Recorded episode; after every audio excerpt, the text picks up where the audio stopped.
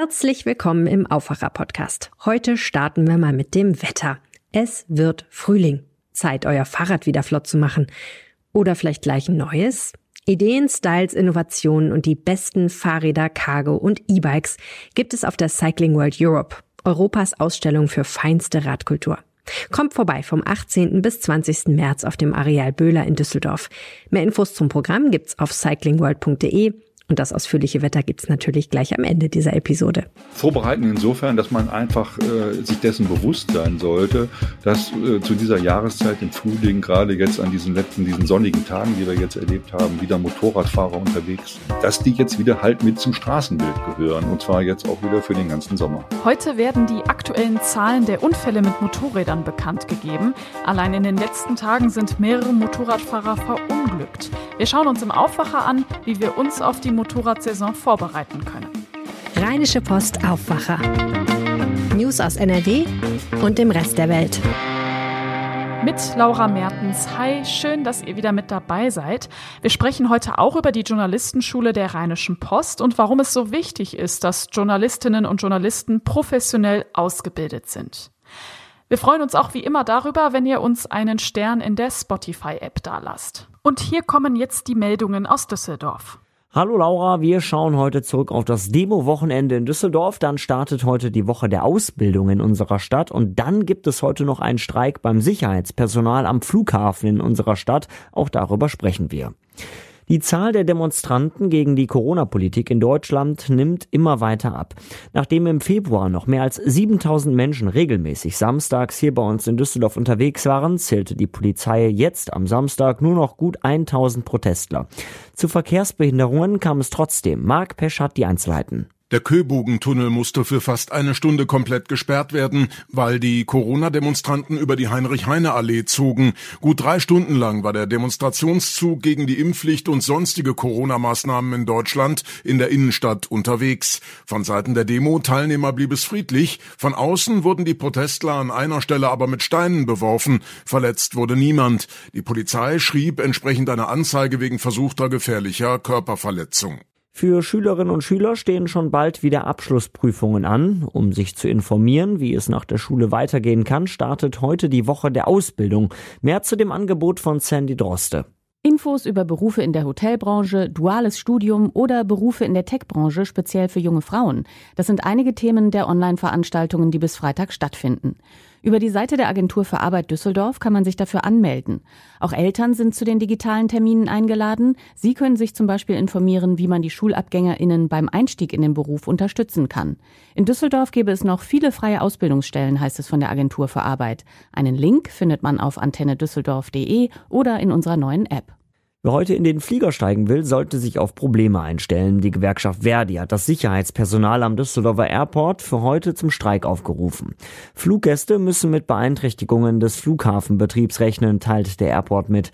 Voraussichtlich muss ein großer Teil der geplanten Flüge von den Airlines gestrichen werden. Der Flughafen rät, sich frühzeitig bei den Airlines und Reiseveranstaltern über den aktuellen Stand der Flüge zu informieren. Außerdem werden Fluggäste gebeten, das Handgepäck auf ein Minimum zu begrenzen, um die Kontrollen Kontrollen zu beschleunigen. Und so weiter Überblick aus Düsseldorf. Mehr Nachrichten gibt es auch immer um halb bei uns im Radio und rund um die Uhr auf unserer Homepage antennedüsseldorf.de. Sonne, blauer Himmel, dazu trocken. Dieses Wetter tagelang. Das freut natürlich uns alle, aber auch besonders diejenigen, die Motorrad fahren. Seit wir dieses schöne Wetter haben, sehen wir auch wieder viel mehr Motorräder auf den Straßen. Mit dem Start der Motorradsaison passieren aber auch leider viele Unfälle. Mein Kollege Jörg Isringhaus hat die Einzelheiten dazu. Hallo Jörg. Hallo. Das sonnige Wetter der letzten Tage hat viele Motorradfahrerinnen und Fahrer auf die Straßen gelockt. Erfahrungsgemäß ist es ja so, gerade am Anfang der Saison gibt es besonders viele Unfälle. Jörg, wie ist denn jetzt der Start der Motorradsaison bisher verlaufen? Ja, auch nicht anders als sonst, muss man sagen. Genaue Zahlen äh, habe ich da auch nicht, aber es hat einige schlimme Unfälle gegeben jetzt in den letzten Tagen. Ganz aktuell am Freitagabend in Hagen äh, hat es einen Unfall gegeben, Kollision von einem Motorradfahrer mit einem Pkw. Ähm, die Polizei sagt, vermutlich war der Motorradfahrer zu schnell unterwegs. Dann in dieser Woche, weit was weiter zurückliegend, gab es einen schweren Unfall in der Eifel. Da war auch ein Rettungshubschrauber im Einsatz und ähm, in der Nähe von Bielefeld, in Hiddenhausen. Hm, da ist es zu einem vermutlich illegalen Rennen gekommen von zwei Motorradfahrern. Ein Anwohner hat versucht, dort äh, die Motorradfahrer zu stoppen und ist von einem äh, erfasst worden gestorben. Einer der, der, derjenige, der ihn erfasst hat, wurde dabei schwer verletzt. Der andere ist geflüchtet. Und äh, da hat die Polizei den mutmaßlichen Täter, einen 18-Jährigen, also den, also nicht den Täter, sondern den Flüchtigen, einen dieser beiden Motorradfahrer jetzt am Wochenende verhaftet bzw. Haftbefehl ausgestellt. Boah ja, es ist auf jeden Fall ziemlich krass. Ich muss jetzt gestehen, das geht wahrscheinlich vielen so. Ich habe wirklich als allererstes, wenn ich Motorradunfall höre, ein bestimmtes Szenario im Kopf. Ich denke mir so, okay, das war wahrscheinlich ein junger Mensch, der hat sich ein bisschen überschätzt, ist zu schnell gefahren. Stimmt das denn per se? Ja, da liegst du eigentlich äh, ziemlich richtig. Man kann es natürlich absolut nicht verallgemeinern und sagen, es sind immer die jungen Menschen, aber äh, zu den äh, entscheidenden oder zu den zu den gravierendsten Unfallszenarien gehört eben dieses Problem der Selbstüberschätzung das ist oft unangepasste Geschwindigkeit, also die Motorradfahrer sind zu schnell unterwegs, äh, ihr Leistungsvermögen ist nicht an ihre tatsächlichen Fähigkeiten angepasst und äh, sind meistens äh, dann auch jüngere Menschen, die äh, dann einen Unfall bauen. Aber wie gesagt, es gibt natürlich auch ältere, bei denen das auch passiert. Aber generell ist es so, kann man, kann man so sagen, ja. Was ich tatsächlich immer krass finde, es ist ja so, man sitzt auf einem Motorrad eigentlich ohne Schutz drauf. Da ist kein Blech, da ist keine Tür, da ist kein Dach wie bei einem Auto. Kann man denn sagen, dass dadurch Motorradunfälle definitiv gefährlicher sind als ein Autounfall? Ja, natürlich. Also beim Motorradfahren, da fehlt ja natürlich die Knautschzone, die das Auto hat und die ganzen Airbags, die ein Auto hat. Äh, der einzige Schutz, den man hat, äh, ist A, sein, sein äh, vorausschauendes und, und sicheres Fahren und B, natürlich die Ausrüstung, die Sicherheitsausrüstung, die, die man möglichst auch komplett angelegt haben sollte. Dazu gehört äh, neben dem Helm, der ist ja obligatorisch, natürlich auch die, äh, die Lederkleidung, die Stiefel, die Handschuhe und da gibt es Statistiken darüber, ähm, die zeigen, dass äh, äh, ein Teil der, der äh, Unfallfahrer tatsächlich nur einen Helm getragen hat, weil der ja Pflicht ist. Auch nicht, nicht alle die komplette Ausrüstung anhatten. Also das ist schon entscheidend, äh, dass man das trägt, weil man eben äh, auf dem Motorrad weitaus äh, ungeschützter ist als im Auto. Jetzt ist es ja so, in den Wintermonaten sieht man kaum ein Motorrad auf der Straße. Die meisten fahren jetzt dann lange Zeit nicht. Wie lange braucht man denn, um da sich wieder ranzutasten, um auch zu sagen, okay, jetzt kann ich wieder gut und sicher fahren? Kann man das Motorradfahren in so einer Zeit auch so ein bisschen verlernen? Ach ja, verlernen würde ich jetzt nicht sagen, aber das, man, man rostet natürlich ein und es ist äh, sicher sinnvoll, da vorsichtig wieder loszulegen.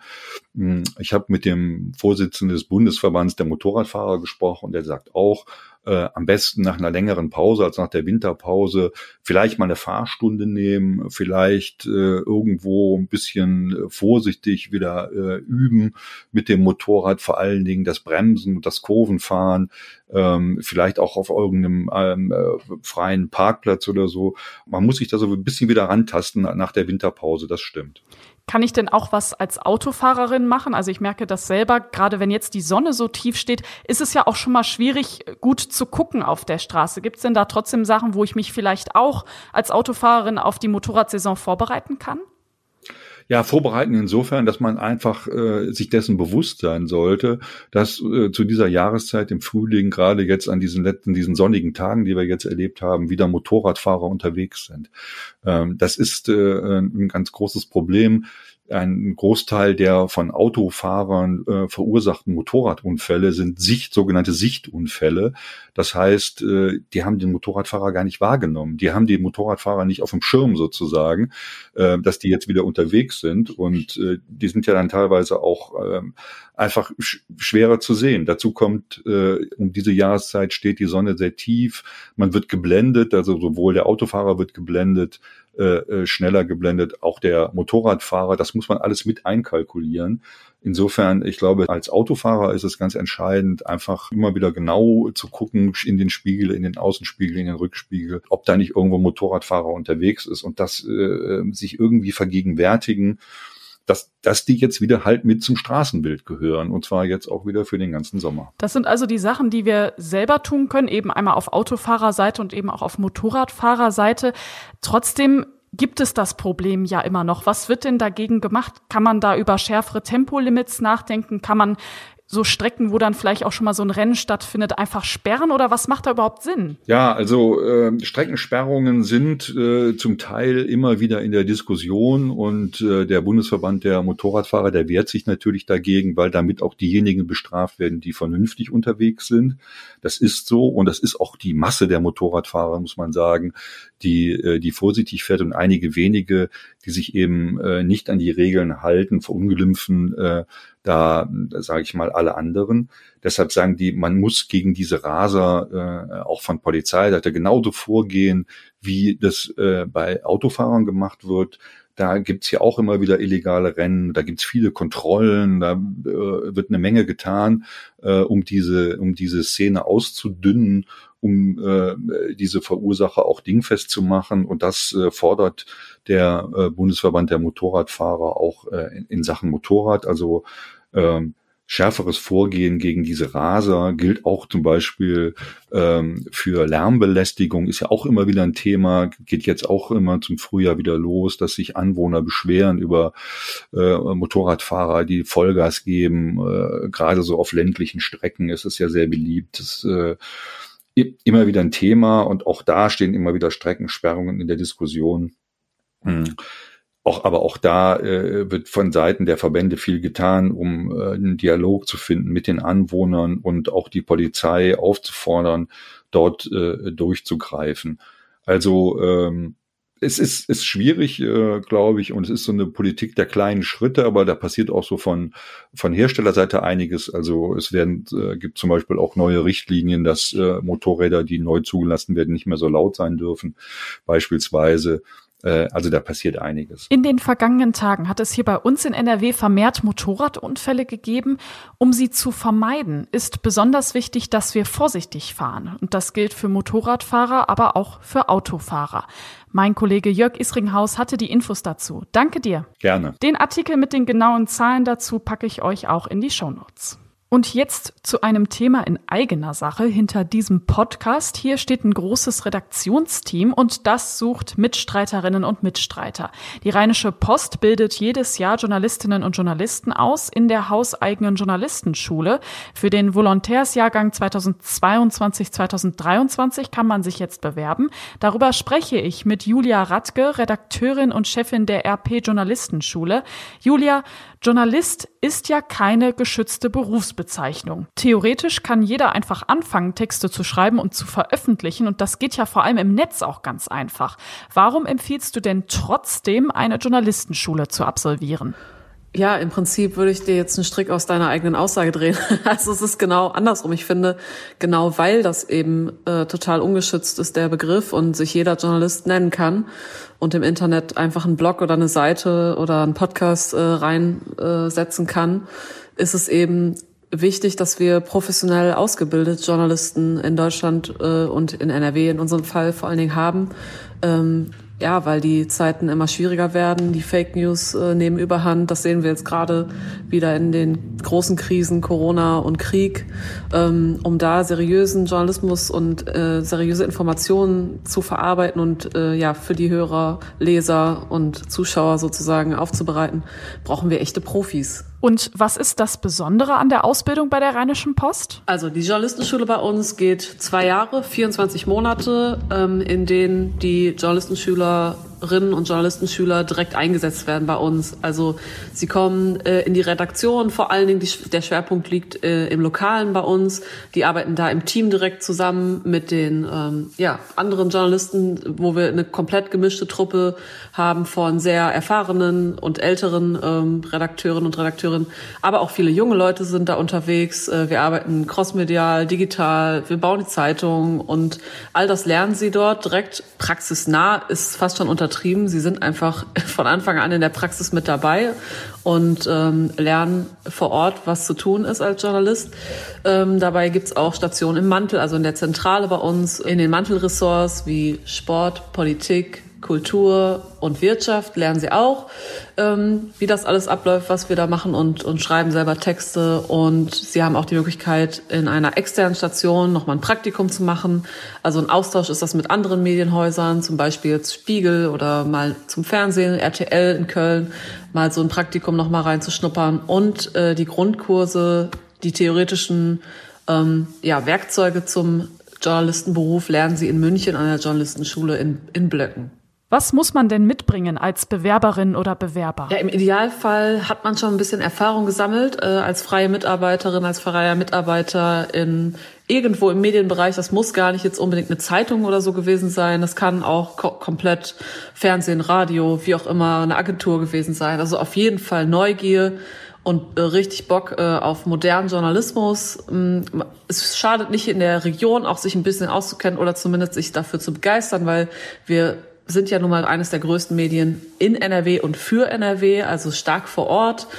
Ähm, abgeschlossenes Studium, abgeschlossene Berufsausbildung steht äh, in den Voraussetzungen auf dem Papier.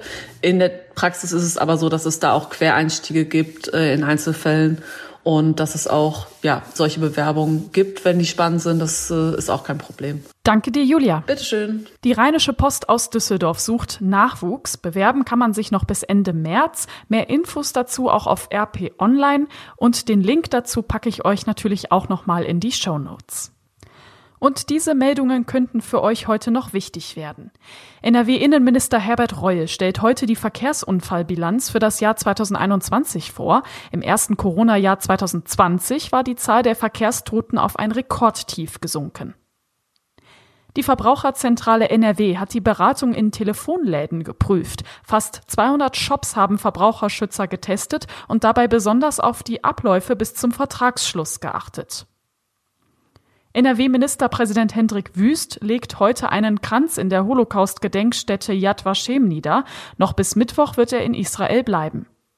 Und zum Schluss noch das Wetter. Das schöne Wetter ist jetzt leider erstmal vorbei. Heute viele Wolken, dazu vereinzelt auch Regenschauer bei 11 bis 14 Grad.